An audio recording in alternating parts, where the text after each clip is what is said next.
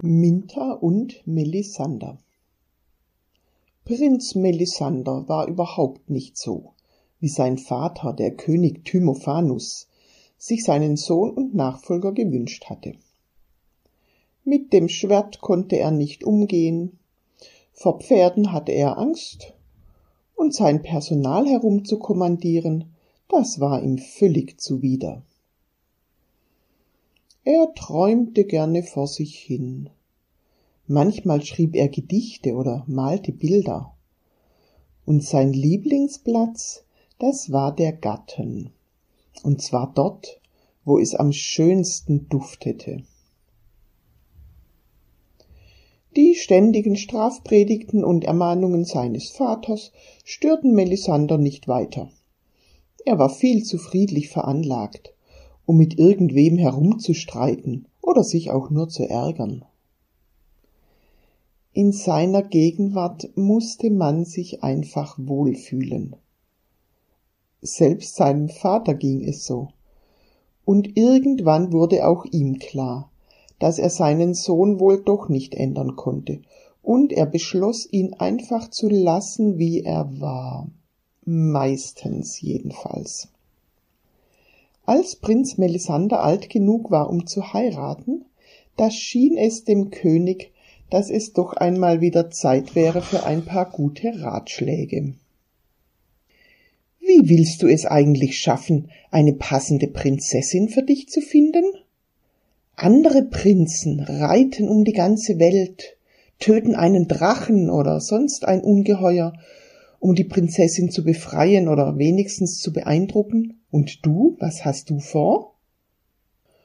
Prinz Melissander gefiel die Idee, sich auf die Suche nach einer schönen Prinzessin zu machen, ziemlich gut. Er würde eben zu Fuß gehen, meinte er. Und was den Drachen angeht, nun, da würde ihm schon irgendetwas einfallen. Bisher war er schließlich auch mit allen Lebewesen auf friedliche Art und Weise fertig geworden. König Timophanus konnte nur den Kopf schütteln vor so viel Unverständnis. Aber es blieb ihm nichts anderes übrig, als seinen Sohn gehen zu lassen. Schließlich war er es ja selbst gewesen, der ihn auf den Gedanken gebracht hatte, in die weite Welt hinauszuziehen und sich eine Prinzessin zu suchen. Bald schon machte Melissander sich auf den Weg. Und es dauerte auch gar nicht lange, da hatte er sie schon gefunden, seine Prinzessin. Sie wohnte in einem Wasserschloss am Rande eines großen Sees. Und dort am Ufer stand sie auch. Rote Haare hatte sie und grüne Augen. Und Prinz Melissander wusste sofort, das ist sie. Auf dem Türschild stand Prinzessin Minta. Aber er wagte es nicht, die große Glocke zu betätigen. Sein Vater hatte ja gesagt, wenn er eine Prinzessin heiraten wolle, müsse er zuerst einen Drachen oder sonst ein Ungeheuer besiegen. Also zog er weiter in die weite Welt hinaus, und er war sich ganz sicher, dass irgendwo ein Drache genau auf ihn warten würde. Aber Ganz so einfach war es dann doch nicht. Es schien, als seien wirklich alle Drachen und auch alle sonstigen fürchterlichen Ungeheuer schon von irgendwelchen anderen tapferen Prinzen getötet worden, und für ihn hatten sie keinen einzigen übrig gelassen. Da wurde selbst Melissander ungeduldig, aber was blieb ihm anderes übrig, als einfach immer weiter zu suchen? Es war an einem ganz besonders schönen Sommertag. Als er an eine wunderbar bunte Blumenwiese kam, die ihn ein wenig an den heimatlichen Schlossgarten erinnerte. Und genau da traf er eine geheimnisvoll aussehende Frau, die in einen grünen Mantel gehüllt war und die, wie sich herausstellte, zusammen mit einer kunterbunt gekleideten Blütenhexe ein hübsches kleines Hexenhaus mitten auf der Blumenwiese bewohnte. Zaubertees für alle Anlässe, auch zum selber sammeln, stand auf dem Schild, das neben der Tür hing, und daneben standen die Namen Frau Alchemilla und Rosa Kunterbund. Melissander erzählte den beiden von seiner Prinzessin, obwohl es ja eigentlich noch gar nicht wirklich seine war, und von seiner Suche nach einem Drachen, den er besiegen könnte. Die Frau mit dem grünen Mantel, Frau Alchemilla, lebte schon seit Ewigkeiten auf jener Wiese. Und sie war eine von jenen unsterblichen weisen Frauen, die meistens unerkannt überall auf der Welt leben. Von daher konnte sie natürlich alle Fragen beantworten, die es nur gibt, wenn sie gerade wollte. So, einen Drachen suchst du also, sagte sie zu Melissander und kicherte. Und was willst du tun, wenn du ihn gefunden hast? Wie wäre es, wenn du erstmal die Prinzessin fragst, ob sie dich überhaupt will? Das konnte der Prinz sich jetzt gar nicht vorstellen.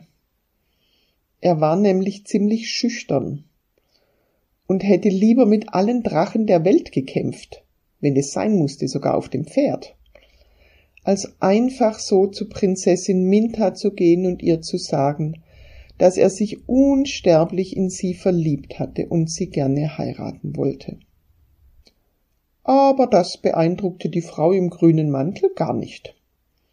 Sie kochte ihm einen Tee gegen Schüchternheit aus Eisenkraut, Thymian und Löwenzahn. Und Rosa, die Blütenhexe, tat noch ein paar bunte Blüten dazu, um ihn aufzumuntern. Dann gaben sie ihm einen großen Strauß mit duftenden Blumen und Kräutern mit und schickten ihn los. Jetzt redest du erst einmal mit deiner Prinzessin und wenn du dann immer noch einen Drachen kennenlernen willst, dann sagen wir dir, wo es noch einen allerletzten seiner Art gibt. Dem täte ein Besuch von dir wahrscheinlich ganz gut, sagte Frau Alchemilla noch zum Abschied. Aber Melissander war viel zu aufgeregt, um sich jetzt noch Gedanken über Drachen zu machen.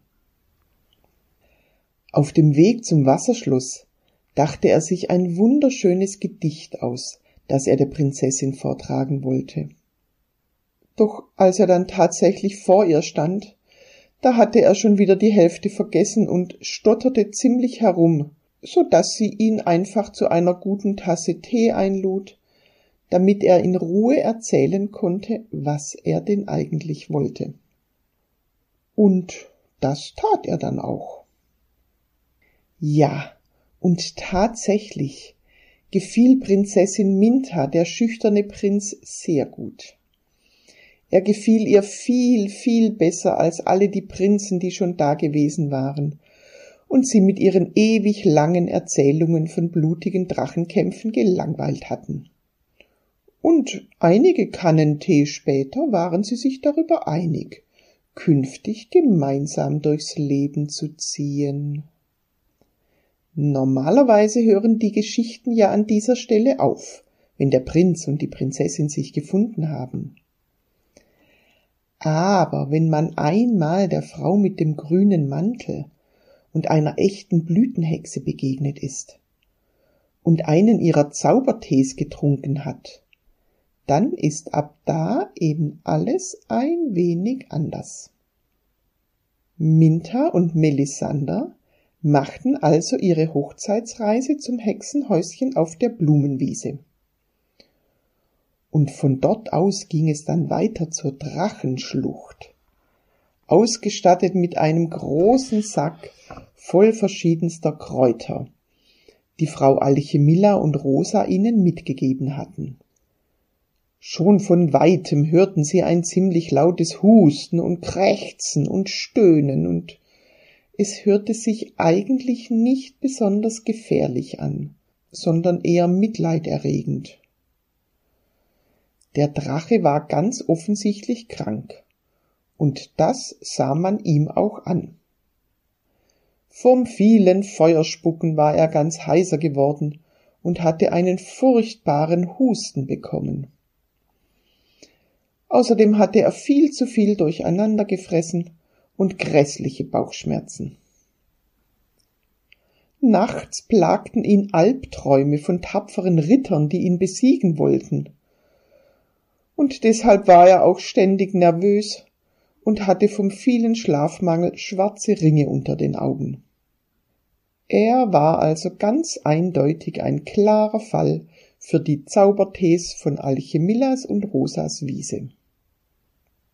Königskerze, Thymian und Spitzwegerich gegen den Husten, Pfefferminze und Kamille gegen die Bauchschmerzen und ganz viel von der guten Melisse gegen Nervosität und Schlafstörungen.